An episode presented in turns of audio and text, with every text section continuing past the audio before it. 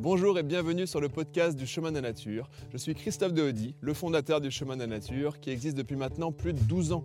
Au Chemin de la Nature, on propose des balades, des ateliers, des stages sur le terrain en région parisienne, mais également des formations en ligne sur les thématiques des plantes sauvages comestibles et médicinales et des champignons.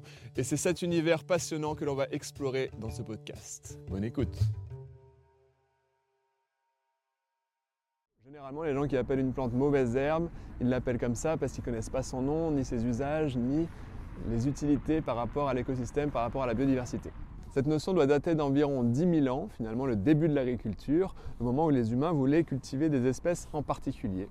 Mais avant cette époque, ils mangeaient les plantes sauvages, donc elles étaient tout sauf mauvaises, sauf éventuellement les toxiques qui en tuaient certains.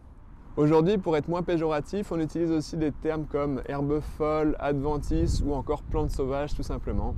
Il peut y en avoir des dizaines et des dizaines et plus il y aura des gestions différentes dans votre jardin, hein, plusieurs endroits avec des gestions différentes, plus il y aura d'espèces. Par exemple, des endroits où ça va être un peu labouré, d'autres où il y aura du compost, d'autres où vous allez tondre régulièrement, etc. En apprenant à connaître ces espèces, vous allez aussi savoir quelles ampleurs elles vont prendre, quelle taille elles vont prendre, et est-ce qu'elles vont recouvrir ou est-ce qu'elles vont prendre beaucoup de place ou non.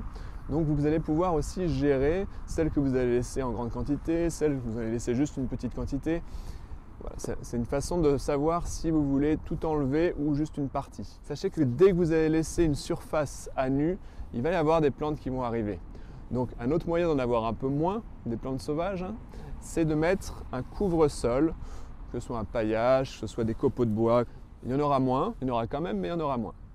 Et pour information, et c'est la spécialité du chemin de la nature, la plupart de ces mauvaises herbes sont en fait des bonnes herbes, c'est-à-dire qu'elles sont souvent comestibles et ou médicinales. Le lierre terrestre, qui est une plante aromatique délicieuse de la famille des lamiacées, qui est la même famille que la menthe ou que la mélisse, c'est une plante vraiment délicieuse hein, qu'on peut faire en sucré, en salé, en pesto, pour mettre sur des poêlés de champignons par exemple, faire des boissons, aromatiser des crèmes dessert, bref un régal, qui a des petites feuilles en cœur, crénelées on dit, et un petit peu velues. Et quand elle sera en fleur, elle ne va pas dépasser 20 cm.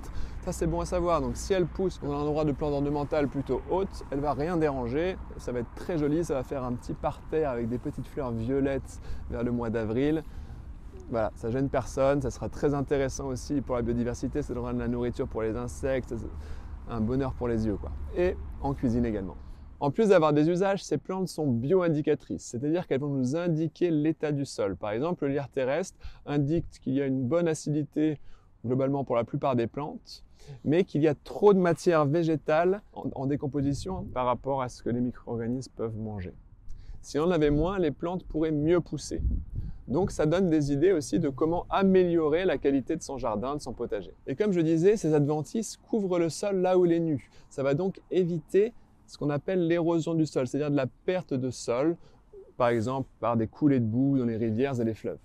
Et comme toutes les plantes, elles utilisent le CO2 de l'air et en se décomposant, elles donnent de la nourriture aux micro-organismes du sol et donc enrichissent les sols.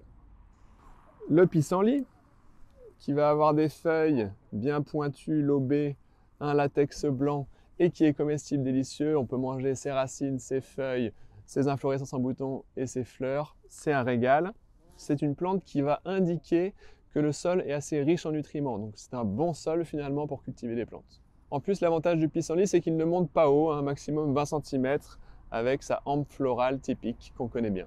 Une autre plante assez commune, c'est la cardamine hérissée, qui va être aussi une toute petite plante qui va pas dépasser 10-15 cm, qui a une bonne odeur de cresson et qui se mange comme le cresson, cru ou cuite, très sympa sur du fromage blanc, dans une salade. Voilà, très agréable, assez facile à identifier avec ses petites feuilles composées de plusieurs folioles et ces toutes petites fleurs blanches à quatre pétales en croix. S'il y en a beaucoup, elle indique que les matières mortes se décomposent vite et qu'il manque donc de la matière à décomposer pour stabiliser le sol. Une autre plante assez commune, c'est la vergerette du Canada une bonne plante comestible un peu piquante, aromatique, très agréable qu'on peut manger crue ou cuite et qui est aussi utilisée en médicinal pour aider à éliminer au niveau rénal un diurétique et un peu anti-inflammatoire. Donc pour les douleurs ostéo-articulaires, c'est pas mal. c'est une plante Pas si facile à identifier quand elle est en touffe, mais bon, on s'y fait parce qu'elle est tellement commune qu'on la voit, on la revoit et au bout d'un moment on la connaît. C'est une plante qui va aussi indiquer qu'il n'y a pas assez de matière organique en décomposition dans le sol et que le sol est souvent un peu tassé. Par contre, celle-ci, sachez qu'elle va grandir, grandir, grandir et mesurer parfois jusqu'à 2 mètres. Donc s'il y en a beaucoup et que vous ne voulez pas qu'elle recouvre tout vos plates-bandes, vous pouvez en enlever un peu quand même. Une autre plante très commune, très connue des jardiniers et des agriculteurs, c'est la patience à large feuille ou le rumex obtusifolius, rumex à feuilles obtuses. On l'identifie avec ses feuilles sans poils déjà et avec ses lobes là, qui ont des, des bons gros lobes. Et quand elle est en fruit, c'est facile aussi de l'identifier. Ça va faire des petits fruits polygonaux. D'ailleurs, elle appartient à la famille des polygonacées, donc avec trois faces, comme le sarrasin. Alors c'est une plante comestible. On peut manger le pétiole quand il est un peu plus gros que ça au printemps. C'est un délice, c'est acidulé. On peut faire la même chose qu'avec la rhubarbe. Et on peut aussi manger les graines. C'est une plante à manger avec modération parce qu'elle contient de l'acide oxalique qui peut être néfaste pour les reins. Donc si on a des problèmes de reins, il faut l'éviter. Et aussi si on a des problèmes de douleurs ostéo-articulaires type rhumatisme, il vaut mieux l'éviter. Calcul rénaux également. Hein. Quand il y en a beaucoup, c'est une plante qui va indiquer un excès de fertilisant et de tassement du sol, donc un problème pour la vie des micro-organismes du sol, mais aussi pour les plantes.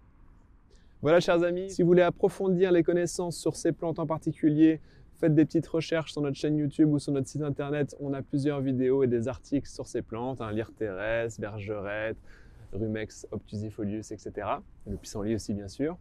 Et si vous voulez approfondir encore plus, on propose, comme je vous disais, des formations sur le terrain et des formations en ligne. Ciao, ciao